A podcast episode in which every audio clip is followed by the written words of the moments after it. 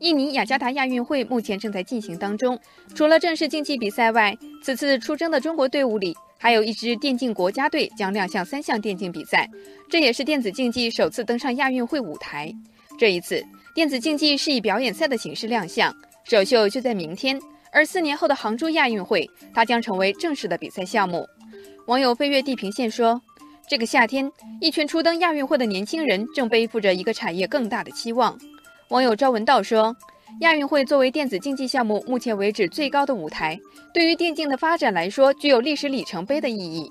这预示着亚洲乃至全球的电子竞技产业步入新的发展阶段。”提到电子竞技，很多人的第一印象可能是这样的：一群人在电脑前坐成一排，眼睛直直盯着屏幕，屏气凝神。双手飞快地操作着鼠标和键盘，有人把电子竞技与网络成瘾划等号，也有人质疑电子竞技并不能传递体育精神。网友北向孤人说：“电子竞技等同于网络游戏的观念亟待改变。尽管是以信息技术和电子设备为载体，但它仍然是人与人之间的对抗。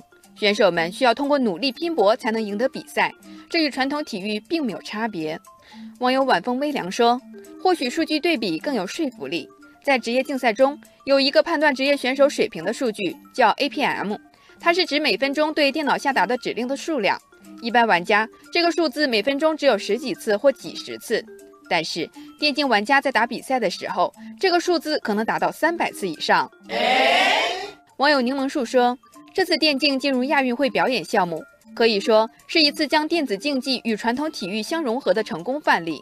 以此为起点。”电竞这个行业可能将获得质的飞跃，不过网友回望初心认为，电竞的发展仍然有不少难关需要突破。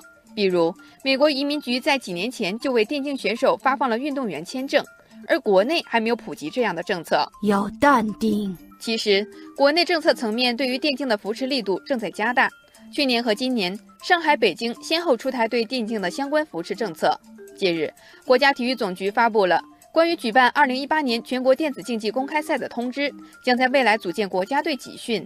网友听风说，可以预见的是，在亚运会之后，电竞的规范化与正规化的脚步一定会加快，会有越来越多的人开始奔向电竞行业。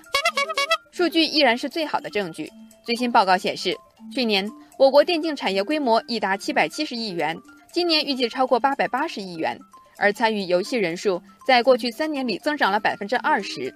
预计二零一八年用户规模将达到四点三亿人，这意味着我国将成为全球最大的电竞市场。网友星辰大海说：“中国电竞产业的发展目前正迎来最好的时代，而继续坚持往健康方向发展，拥有如此高人气和普及度的项目，一定可以被主流体育赛事所认可。未来进入奥运会也完全有可能。”